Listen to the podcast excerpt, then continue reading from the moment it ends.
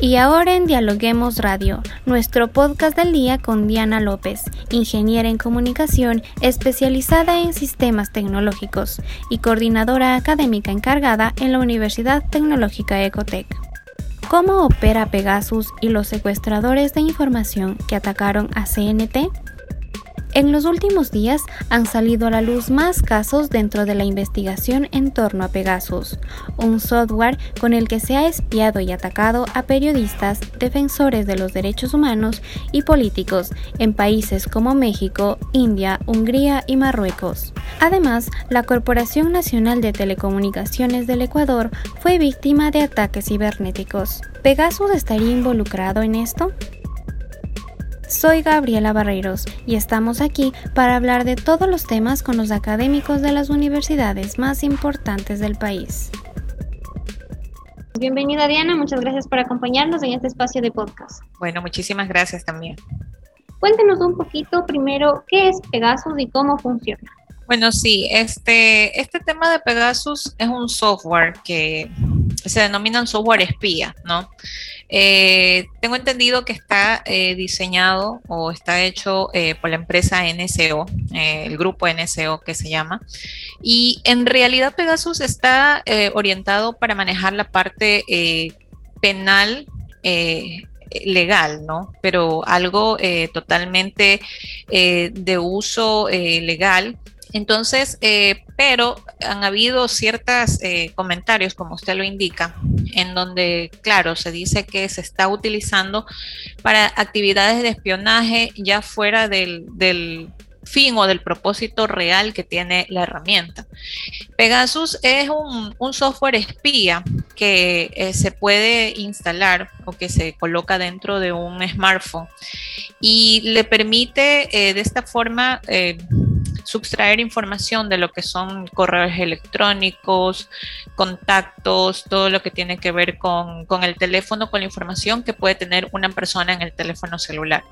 ¿ya? Entonces, eh, como le digo, en este momento el, tema eh, o las acciones que se están investigando es porque han habido eh, pues diferentes temáticas con respecto al mal uso de este, de este software que se está realizando.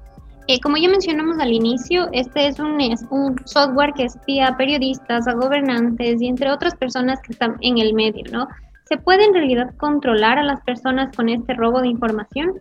Bueno, en realidad, por supuesto, existen dentro de estos software espías, ¿verdad? Que que hay muchísimos, muchísimas herramientas que son, este, algunos son pagados, otros son open source. Eh, este software espía eh, lo que permite es este, tener un comportamiento de sustraer esa información y de poder tener acceso a toda la información que está dentro del teléfono. Obviamente, eh, las personas manejamos dentro de nuestros teléfonos móviles información confidencial muchas veces, ¿verdad? Información que eh, puede ser, yo tengo configurado mi correo electrónico empresarial, entonces tengo ahí el acceso a mis correos. Entonces, al tomar el control de mi teléfono, el software espía, puede leer los correos que yo tengo, puede tener acceso a los contactos, a los chats que yo puedo haber tenido con diferentes personas, a los SMS.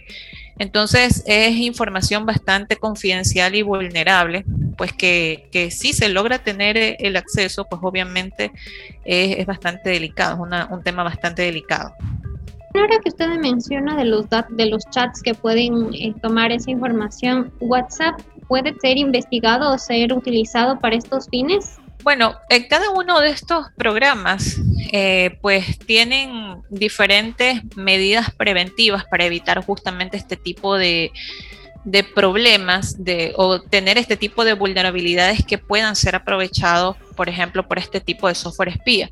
Una de las cosas que yo siempre les digo a mis estudiantes es que no existe un sistema o un dispositivo o una infraestructura tecnológica en la que yo pueda decir esto es 100% seguro. Eso es falso. O sea, no existe una fórmula mágica en la que yo pueda decir este dispositivo, este sistema es totalmente seguro y nunca te va a pasar nada. Por eso es importante eh, tener las medidas preventivas, los planes de acción que tenemos que aplicar en el caso de que ocurra algún tipo de eventualidad, algún tipo de ataque en este tiempo especialmente, porque estamos en un tiempo de pandemia en el que a la mayoría de las personas nos ha tocado migrar a los entornos digitales y pues obviamente manejamos mucho la tecnología. Entonces hay que tener eh, muchísimo cuidado con esto y pues eh, yo diría, ningún sistema, ningún programa, ningún dispositivo está protegido al 100%. Entonces siempre los ciberdelincuentes están a la vanguardia de, de los avances tecnológicos y están aprovechando el mínimo descuido, la mínima brecha que exista para poder explotar esa vulnerabilidad que detecta.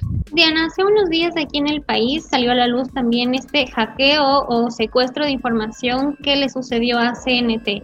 ¿Pegasus tiene que ver en algo con esto o qué fue lo que pasó con CNT?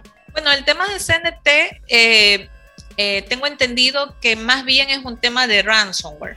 Sí, este ransomware es un tipo de ataque, eh, obviamente, la seguridad informática, a lo que es el este, la infraestructura o algún sistema eh, tecnológico, en donde, por ejemplo, los ciberdelincuentes lo que hacen es tomar control mm, de la información y la encriptan, por ejemplo. Esto quiere decir que la hacen ilegible para las personas y entonces no se va a poder leer o entender la información que está guardada. ¿verdad? Entonces, a cambio de esto, piden un rescate, obviamente piden dinero eh, para poder desencriptar y devolver esa información y devolver el control del dispositivo del sistema del que se están apoderando. Entonces, el caso de CNT en realidad fue un caso eh, de ransomware, sí, aunque pues eh, de acuerdo a lo que indicaron las autoridades, no hubo un pedido de rescate realmente, pero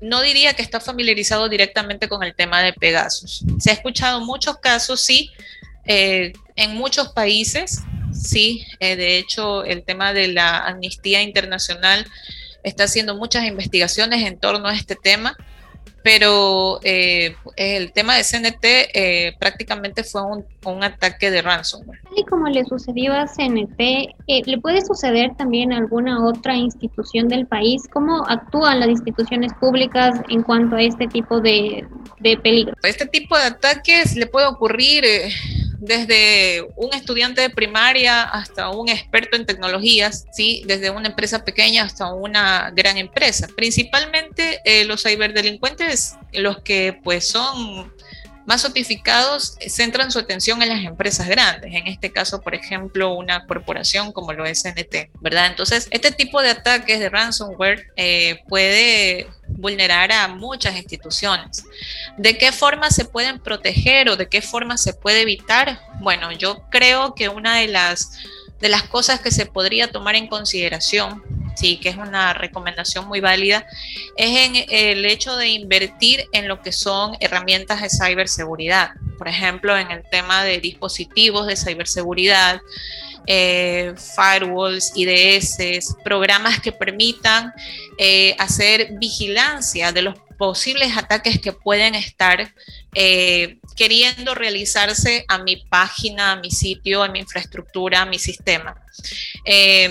Auditorías, auditorías informáticas periódicas, auditorías de seguridad, por ejemplo, el tema de hacking ético es un tema que es muy importante considerarlo dentro de las empresas y no importa si es una empresa pequeña o una empresa grande, igual hacer acciones de hacking ético me va a permitir a mí detectar qué falencias o qué vulnerabilidades, qué brechas pueden existir dentro de mi infraestructura tecnológica para de esta forma tomar las medidas preventivas.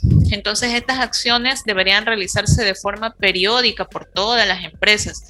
Como le digo, sin importar el tamaño, sin importar si es empresa privada o pública, pero todas las empresas deberían tomar asunto a este tipo de, acciones, ¿sí? Para poder eh, salvaguardar la información y, todo lo que tenga que ver con la parte de la infraestructura tecnológica de mi empresa. Perfecto, Diana, muchas gracias por acompañarnos en este espacio y aclararnos más de qué es lo que está pasando con estos temas tecnológicos. Bueno, muchísimas gracias a usted también, un gusto. Y muchas gracias amigos por escucharnos. No se olviden de seguirnos en nuestras redes sociales, Facebook, Twitter e Instagram como Dialoguemos Info y visitar nuestra página web www.dialoguemos.es. Conmigo hasta la próxima.